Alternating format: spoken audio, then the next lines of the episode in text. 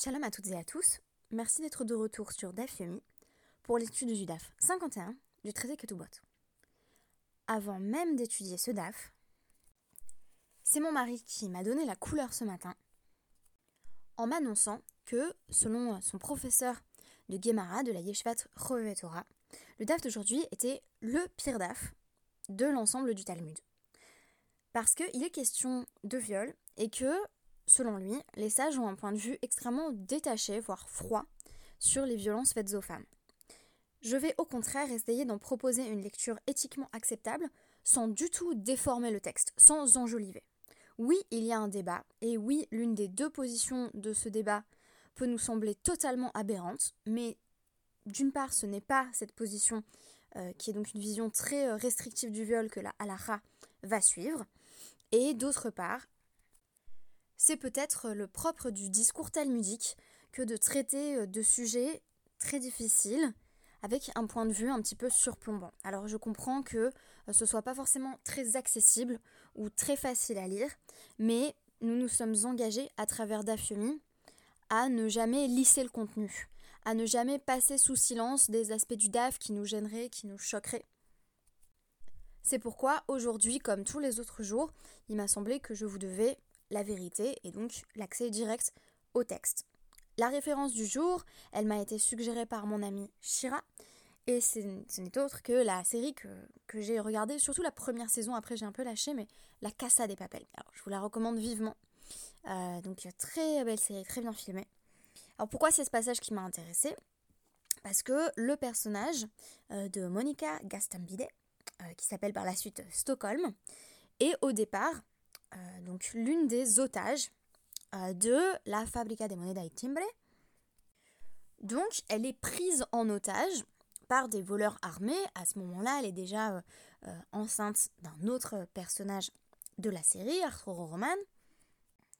Et de fil en aiguille, elle va tomber amoureuse de l'un des voleurs, qui s'appelle Denver, et par la suite, elle va rejoindre le, groupe euh, des brigands.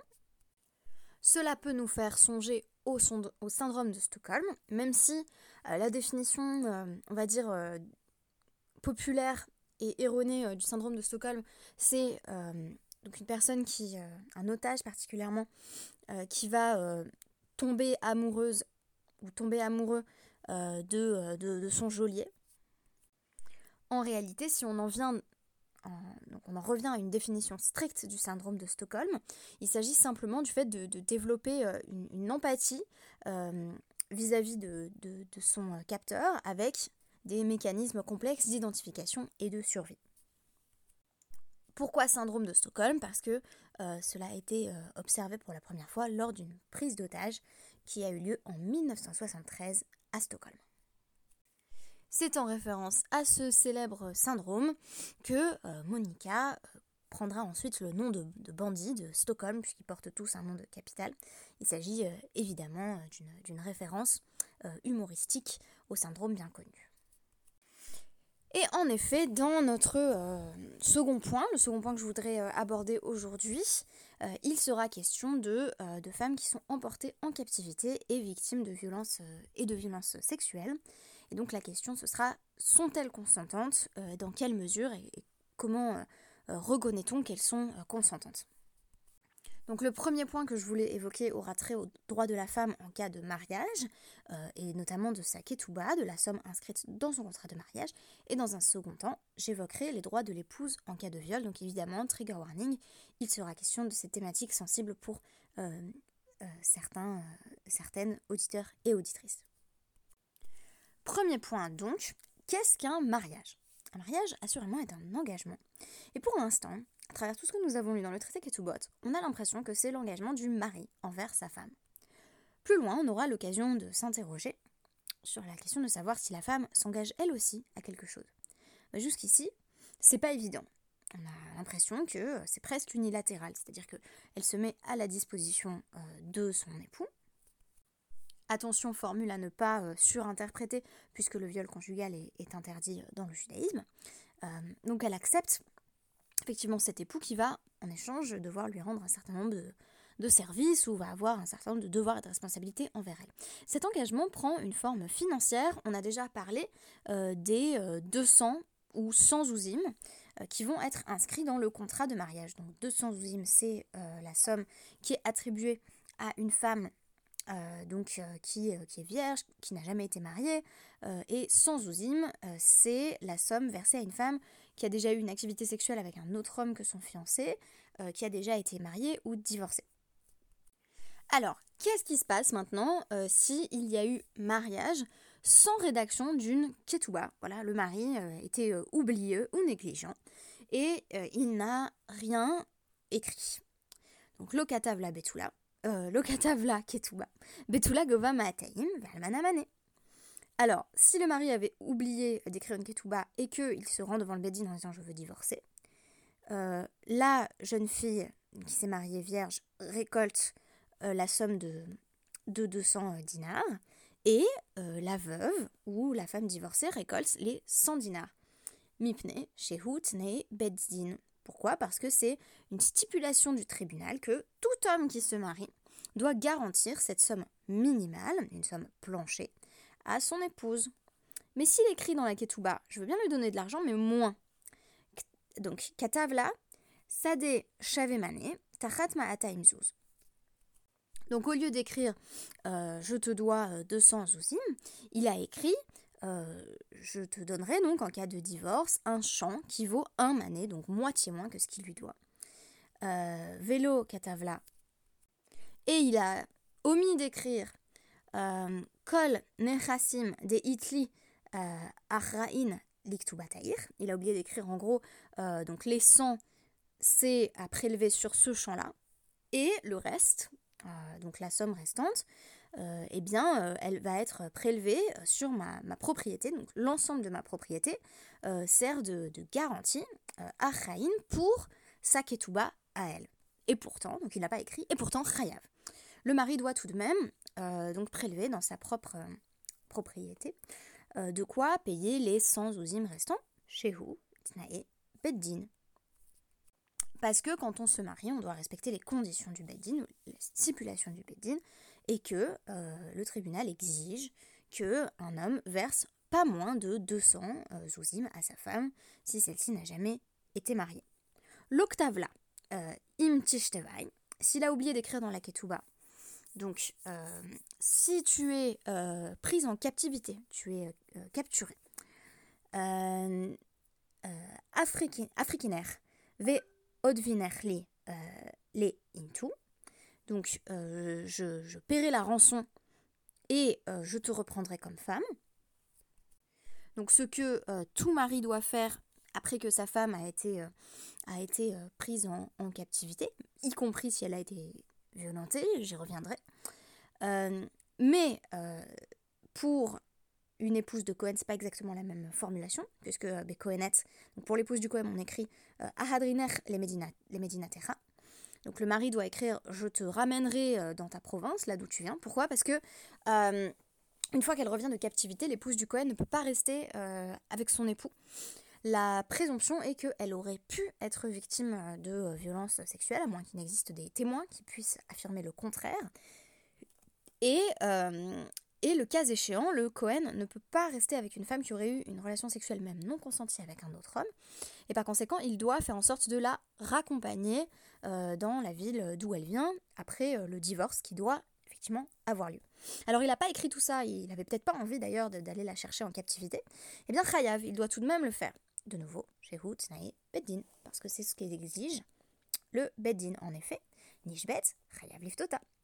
Elle a été capturée, il a l'obligation euh, de, de payer la rançon. Hare Gita et s'il a envie de dire, moi, j'ai plus envie de m'occuper de cette femme, maintenant qu'elle a été capturée, je veux plus rien avoir à faire avec elle, il dit, bah écoute, euh, voici son guet, je divorce d'elle, et puis je lui donne la somme qui est inscrite dans son contrat de mariage. Elle a qu'à euh, payer elle-même la rançon. Vous lui faites parvenir l'argent, et puis elle paiera comme ça. Il n'a pas la possibilité de faire ça. Si elle tombe malade, euh, donc l'acta, chayav les rapota, il a l'obligation de payer les dépenses euh, médicales. Mais cette fois-ci, il a la possibilité de dire je souhaite divorcer. et elle utilisera l'argent de sa ketouba pour payer les frais médicaux parce que c'était sans doute perçu comme étant une situation de moindre gravité. alors que dans, dans la, situation de captivité, il faut vraiment qu'il vole à son secours au plus vite parce qu'elle est en danger. Tandis que euh, là, pour le coup, pour la question médicale, elle n'est pas directement en danger. Il, lui donne effectivement l'argent avec la certitude que ça va payer les frais médicaux. Euh, S'il lui remet simplement l'argent de la ketouba euh, dans le cas de, la captivité, on n'est pas sûr que ça fonctionne. Peut-être que les, capteurs ne voudront pas ou les, geôliers capteurs, c'est peut-être d'ailleurs un anglicisme, hein, j'emploie depuis le début, mais je, ne suis pas du tout sûre de mon coup. Euh, peut-être que les geôliers refuseront de la laisser partir, peut-être qu'ils diront que c'est pas assez, donc vraiment il doit faire en sorte euh, de, euh, de la libérer. S'il veut divorcer après, grand bien lui fasse, mais il doit d'abord libérer sa femme. Alors que pour la maladie, ben, on comprend que euh, il, euh, il, ne souhaite pas effectivement euh, accompagner cette femme dans sa maladie. Nota bene, si en réalité elle a un problème de, maladie mentale, donc elle est devenue folle, il ne peut absolument pas faire ça. Il doit rester avec elle. Donc si elle se casse la jambe et qu'il en veut plus, pas de problème. si elle souffre d'un trouble bipolaire grave, il doit rester avec elle. Alors, qui a enseigné cette Mishnah C'est le tout début de notre Gemara, Mani, c'est Rabbi Meir. Pourquoi? Parce que Rabbi Meir dit Mane. Toute personne qui donne moins euh, que cette somme planchée de 200 sousim pour une vierge et de 100 sousim pour une femme qui a déjà eu une vie sexuelle, euh, c'est euh, la relation sexuelle qu'il a, c'est de la simple débauche. Donc un homme qui ne s'engage pas, qui ne euh, prend pas ses responsabilités vis-à-vis euh, de, de, l'acte sexuel qu'il effectue avec cette femme, c'est comme si ce n'était pas un vrai mariage en quelque sorte, ou du moins ça n'est pas considéré comme tel par les sages peut-être, ou en tout cas par Rabbi Meir. et il faut savoir que c'est inscrit ainsi dans la halakha. Donc on suit cette Mishnah et la vie de Rabbi Meir. Deuxième point maintenant, une fois que nous avons montré à quel point les sages sont soucieux du droit des femmes en matière de contrat de mariage, euh, il va falloir euh, démontrer que en cas de risque de divorce, euh, il y a le même souci des rachamim vis-à-vis de l'épouse et notamment dans les cas de viol. Alors, je tiens à dire que ça va vous sembler évident, hein, mais un viol c'est un viol, même si au début on avait dit oui et qu'ensuite on dit non, qu'on change d'avis. Mais ce que l'on dit moins, ce que l'on met moins en avant, c'est le fait qu'un viol est aussi un viol si au début on avait dit non, et que finalement, pendant l'acte sexuel, après que notre consentement a été ignoré, euh, et délibérément pas pris en compte, on dit oui. Une fois que l'acte a commencé, on dit en fait finalement je voulais bien. Donc on, relit un petit peu l'histoire a posteriori. Euh, je pense qu'on est, on est nombreuses euh, à avoir été victimes de, violences sexuelles ou à, avoir des, relations qu'on ne voulait pas forcément avoir. et on se dit après coup non, mais ça me dérangeait pas tant que ça. Bah voilà, ça, c'est un viol, il hein, faut, le nommer. Donc euh, voilà, que qu'Hachem nous épargne ce genre de situation. Donc, c'est exactement de ça qu'il est question dans cette partie du DAF. Alors, on a déjà appris que, euh, euh, une femme qui a trompé son mari volontairement, elle est Asura les Baal, Asura les Boel, elle peut plus retourner avec son mari, elle doit divorcer, mais elle ne pourra jamais épouser non plus son amant. Mais une femme qui a été euh, euh, victime de violences sexuelles peut retourner auprès de son mari. Son mari s'engage même à, la reprendre auprès de lui. On, vient de le lire.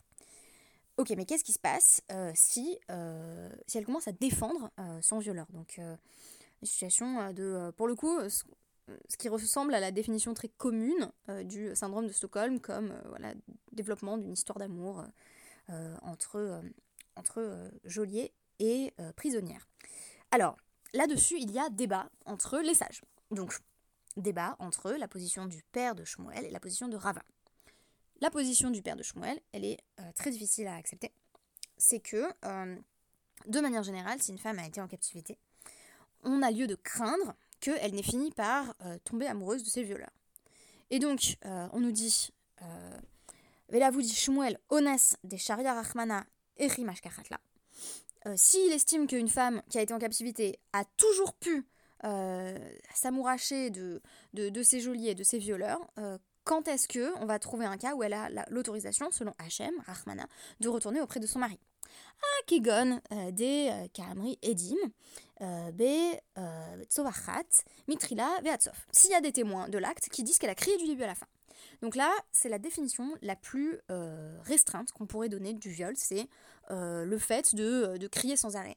Ce qui va complètement euh, à l'encontre de, tout ce qu'on a découvert, en fait, les, recherches sur le viol qui parle notamment de, du fait que beaucoup de femmes en fait sont, sont, comme dans un état de, dissociation vis-à-vis d'elles-mêmes et en fait sont complètement silencieuses. Euh, donc, euh, donc si on pense que le viol c'est hurler du début à la fin, c'est encore une représentation euh, populaire du, viol qui adviendrait dans la rue avec un étranger, etc. En réalité, dans bien des cas, il y, a une forme de, stupéfaction qui fait qu'on n'arrive pas à crier. Donc cette définition ne nous plaît pas. Du coup, le père de Shmuel est en désaccord avec Rava. La Rava va suivre Rava, voir le Mishneh Torah, il redijoute 24-19, qui dit euh, Kol shetrila be'ones ve'sof beratson, afilo hi omeret hanichalo, chez Ilmale, lo niskak la hi hi surarto, muteret. tout ce qui a commencé comme étant un acte de viol et à la fin elle accepte, a posteriori elle dit non non en fait c'est bon. Euh, c'est euh, Mouteret, ça veut dire c'est un viol, donc elle est autorisée à revenir avec son, premier mari. Euh, alors même si elle dit, laissez-le tranquille, et même si elle dit, s'il m'avait pas violé, je l'aurais payé pour coucher avec moi. Donc vraiment un renversement total des représentations qu'on peut avoir sur la victime de viol qui accuse clairement la personne qui, lui a fait subir cela. Ici, on aurait au contraire une femme qui dirait Mais non, non, euh, euh, c'est très bien. Maïtama, pourquoi est-ce qu'elle dit ça en réalité? Yetzer euh, Albesha. Parce que un, penchant l'a saisi. donc Rachid va expliquer que quand ils ont eu une relation sexuelle, il s'est développé quelque chose entre eux euh, et donc elle a été saisie par, son yesser, donc par, sa libido en fait, et sa libido fait qu'elle est en train de le défendre. Parce qu'elle a développé a posteriori une attirance pour lui. C'est une manière de lire, par exemple, l'épisode euh, de, de, Dina, du viol de Dina, au 34e chapitre euh, de Bereshit, où donc on, voit clairement qu'au début, alors c'est débattu, hein, mais dans la plupart des interprétations, elle est violée par, par Shrem, et ensuite il parle à son cœur. Donc on n'exclut jamais ni dans la Torah, ni dans la Gemara, la possibilité que le violeur séduise sa victime. Mais c'est un viol quand même. Autre principe, et je terminerai là-dessus, posé par Rav Yehuda, Hané Naché euh, des Ganvu Ganave, euh, les femmes qui ont été euh, donc maintenues en captivité par des brigands, par des voleurs. On est en plein Cassa des Papels. donc Sharian, les Gevuraihu, elles sont permises à leur mari, donc une fois qu'on les libère, elles peuvent retourner avec leurs époux. Amri, les Rabanan, les Yehuda les, les, sages ont objecté à Rav Yehuda, mais il finit par les convaincre. Euh, Veha ka euh, mamtian lehunahama. Mais pourtant, euh, quand elles étaient donc toujours en captivité, mais à leur service, elles apportaient bien du pain à leurs geôliers, aux brigands. Réponse, Mahmatira. C'est parce que elles, étaient, elles étaient terrifiées. Autre objection des sages, ka machalchan lehu gire. Mais quand euh, les brigands euh, partaient euh, assaillir d'autres brigands, ou voilà, ils, devaient prendre les armes, c'était les femmes qui leur apportaient des flèches. Nouvelle réponse de, de Rav Mahmat ira. Oui, mais elles étaient sous contrôle en fait, parce qu'elles avaient peur. Donc, euh, Vadaï, Shafkinu, Ve Azlan Minafshahu, Asiran. C'est seulement dans le cas où les kidnappeurs leur disent bon bah tu peux partir, pas de problème, et elles disent je veux rester avec toi, qu'elles sont interdites à leur mari parce que là il y a un véritable acte euh, d'affirmation de, leur libre arbitre, mais sinon on part du principe qu'elles sont sous emprise et d'ailleurs qu'elles n'ont physiquement pas la possibilité de partir. J'espère que cette étude vous aura apporté euh, quelques, quelques éléments sur euh, le DAF qui a été décrit comme l'un des plus choquants de, toute la Guémara pour des raisons que l'on a comprises. et donc il ne faut pas en rester je pense euh, aux thématiques de surface qui sont effectivement abordées euh, à travers une perspective peut-être un peu euh, extérieure. Il faut essayer d'aller d'aller en profondeur dans les, motivations des sages et, le, point de vue qu'ils finissent par nous proposer sur les violences sexuelles. Merci beaucoup, Shabbat Shalom et à dimanche.